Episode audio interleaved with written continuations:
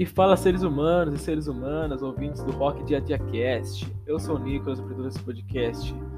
E o podcast mudou, galera, agora é sobre rock, rock brasileiro e internacional. É, eu enjoei de falar de cinema, não tava gostando mais, então vamos falar de uma coisa que eu gosto, né, pra ter conteúdo no podcast. Não, ficar fazendo as coisas que eu não gosto, acho que não vale a pena. e hoje vai ser sobre um disco que eu reouvi hoje, ouvi o disco inteiro e é um disco muito importante pro rock brasileiro, que é o Barão Vermelho. Primeiro, né, primeiro vinil do Barão Vermelho, de 82, uh, que é, ao longo do episódio vai ter muitas curiosidades desse disco que eu vou falar. Vamos como, falar primeiro como que surgiu o Barão Vermelho, porque esse disco está muito ligado ao surgimento, né? Foi o primeiro Uh, o Barão Vermelho originalmente foi fundado por Guto Goff, baterista, e Maurício Barros, tecladista, respectivamente. Guto e Maurício foram para São Paulo, e eles são do Rio de Janeiro, foram para São Paulo ver um show da banda britânica Queen, que inclusive é minha favorita do rock internacional. Vou fazer um episódio deles qualquer dia também. E após assistir esse show magnífico, que deve ser, foi no Morumbi, né, em 81, tiveram a ideia de ver de fazer uma banda de rock carioca. Só que o problema é que eles eram apenas duas pessoas, ou seja, precisavam de mais para fazer a banda. Guto e Maurício se inscreveram em um, um, uma apresentação que ia ter de vários grupos ali no Rio de Janeiro, só que eles eram dois. Eles anunciaram no jornal da cidade, né? E colaram em postes à procura de membros, até que o jovem franzino, provavelmente de Palmeira, de apenas 15 anos na época, em 81, viu um desses cartazes e decidiu entrar pro grupo Barão Vermelho. Daí era baixista e Guto e Maurício já ficaram felizes por ter três. O problema é que faltava um cara para fazer o som de guitarra. E eles conseguiram falar com Roberto Frejá, que na época eu tocava em várias bandas ali do Rio de Janeiro. Só que deu uma e falou que ele ia quebrar esse galho pros barões, né? E fazer esse show com ele, só que era o único que ele ia fazer. Depois ele ia acabar saindo da banda para continuar com os outros trabalhos que ele tinha. Guto e Maurício aceitaram. O problema é que faltava um cara para cantar. Uh, logo eles foram atrás de Léo Guarabara, na época que anos depois viraria Léo Jaime, grande Léo Jaime, cantor também, que fez o teste lá pro Barão, só que eles não gostaram. Mas, mas o Léo Jaime indicou uma pessoa que faria muita história no rock depois de alguns anos, né? Cazuza, grande Cazuza. Logo, Guto Goff ligou para Cazuza e chamou para fazer a audiência no Barão, para ver se os, o pessoal gostava dele. Cazuza fez, encantou os quatro barões e entrou pro grupo. Cazuza era filho de João Araújo, que era, era o, é, o dono da Som Livre, é uma, uma das maiores gravadoras do Brasil. Então eles tiveram a facilidade de achar uma gravadora já para tentar começar a dar seus primeiros passos na música. Só que assim como muitos pais e filhos, o pai faz jogo duro pro filho, para não falar que ele tá dando de mão beijada pro filho essa oportunidade, né? João Araújo segurou o Cazuza mesmo para ele fazer por merecer estar na gravadora dele. Não porque ele é filho do dono. E foi isso por merecer mesmo. Uh, esse disco foi feito em duas semanas, acredite se quiser. Uh, a gravação foi em maio de 82, durou até. E o lançamento oficial do disco foi em, em setembro de 82. Com produção de Ezequiel Neves e Guto Graça Mello. Uh, é um, uh, esse disco tem um gênero de rock, blues rock, algumas faixas tem um blues que é muito legal, com um bilhetinho azul. Uh, e nesse disco você já tinha uma, um aperitivo do que o Cazuza seria anos ali depois. Ele morreu em 90, teve seu último disco lançado em 89, então sete anos depois ele já estava no final de vida, mas todo esse tempo ali, nesse meio tempo, ele lançou muito trabalho legal. Pretendo comentar a, biografia discografia do Cazuza no futuro também. É uma discografia muito legal. E esse, vamos falar das faixas que tem nesse disco. Tem a Posana de Star, que teve censura por causa de alguns versos, então os barões tiveram que mudar, só que no show eles cantavam normal mesmo.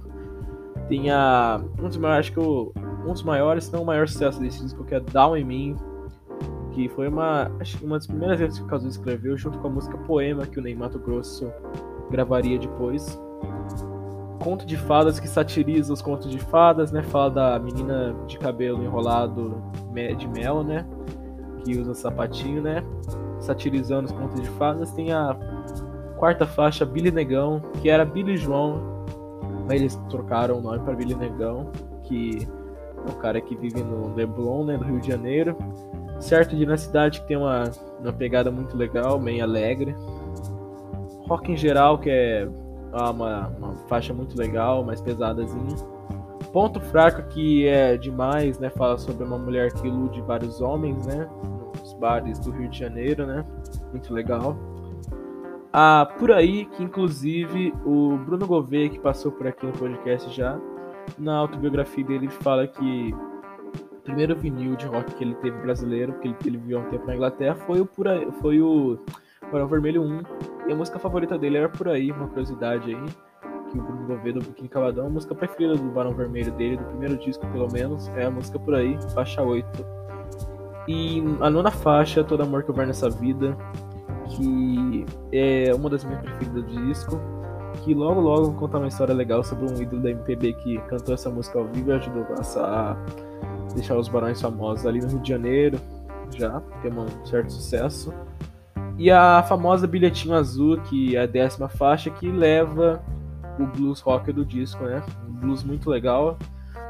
É, o bilhetinho azul que ele, o Cazuza quer dizer seria tipo, a carta de demissão, né? Hoje eu acordei com sono, sem vontade de acordar, meu amor foi embora e só deixou pra mim um bilhetinho todo azul com seus garranchos. Que é o chuchu dele ia se bandar, né? Que, que seria uma carta de demissão do trabalho dele, né? A Som Livre, gravadora que fez esse disco que o Cazuza era herdeiro, em 2015 lançou a remasterização desse disco, trazendo grandes as músicas, os grandes hits desse disco remasterizados e trouxe uma faixa nova, Sorte Azar, e a música Nós, que não é tão nova porque o Barão regra... ela, ele usou essa música em 84 no era abandonado, só que é a versão de 82 que seria e o disco era abandonado de 84 e essa música foi feita em 82, só que eles só tocaram em 84. Só que esse take que eles têm no Nação Livre é de 82, então é bem legal. Uh, a música Sorte Azar, o Ezequiel quis cortar do disco porque tem azar no nome e ele e eles, os garotos eram jovens, estavam aprendendo a lidar com a música e ele achou que usar o azar no nome ia ser bem ruim para uma música e cortou. Ezequiel, que faleceu em 2010 e nessa, nessa época não era vivo para barrar essa música de novo. E o take alternativo de Por Aí, um outro take dessa música que é muito legal também. Fora que traz uh, a música Down in Mim, cantada por Castelhano, famoso espanhol por Cazuza. Cazuza cantou essa música em espanhol, que dá muito legal da vocês darem uma olhada depois. Cazuza cantando em espanhol, uma das músicas do primeiro disco do Barão Vermelho. Lembra que eu falei que um grande ídolo da MPB regravou uma música do Barão Vermelho? Regravou não, cantou ao vivo. Caetano Veloso, grande Caetano Veloso. Cantou Todo Amor que Houver Nessa Vida num show no Rio de Janeiro e, e ajudou a lançar o Barão Vermelho pro Rio de Janeiro pro, e talvez pro Brasil também, o sucesso que ele teve, né? João Araújo e Lucinha, pais de Cazuzas, pais de Cazuza, né? Eh, estavam na plateia desse show até que o Caetano puxou Todo Amor que Houver Nessa Vida. João Araújo, por coincidência, viu que essa música ele já tinha ouvido em algum lugar.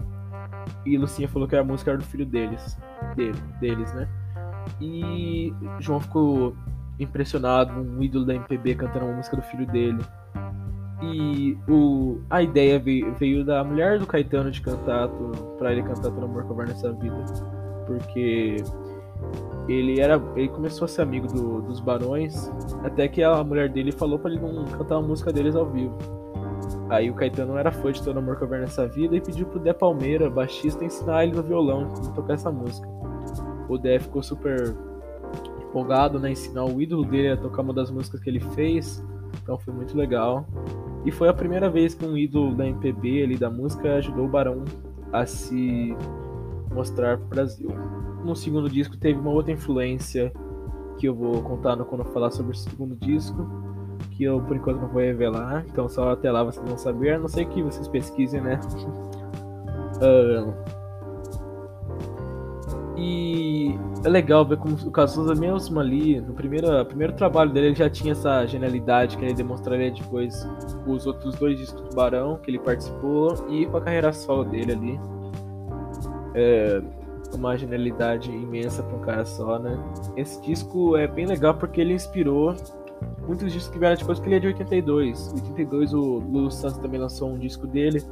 Só que depois de, do, do Barão Vermelho 1 teve Cinema Mudo dos Paralamas de 83, teve Sonífera e os Titãs de 84, teve Legião Urbana 1 em 85. Então é um disco muito inspirador ajudou o Barão junto com a Blitz ali foram os grandes nomes do Rio de Janeiro ali né, em 82, né? A Blitz com Você Não Soube Me Amar e o Barão com um Ponto Fraco da UMI, Todo Amor Começa a Vida, entre outros sucessos ali. Muito legal. É um disco que vendeu 7 mil cópias só, se quiser. A maioria dos comprantes foram uh, amigos e familiares do, dos membros da banda. E foi, é que o disco, o disco foi feito em duas semanas também, então o som não era muito bom para algumas pessoas, né?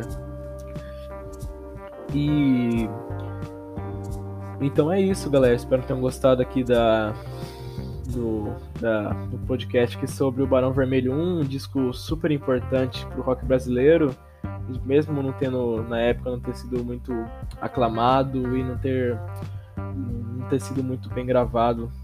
É um disco excepcional.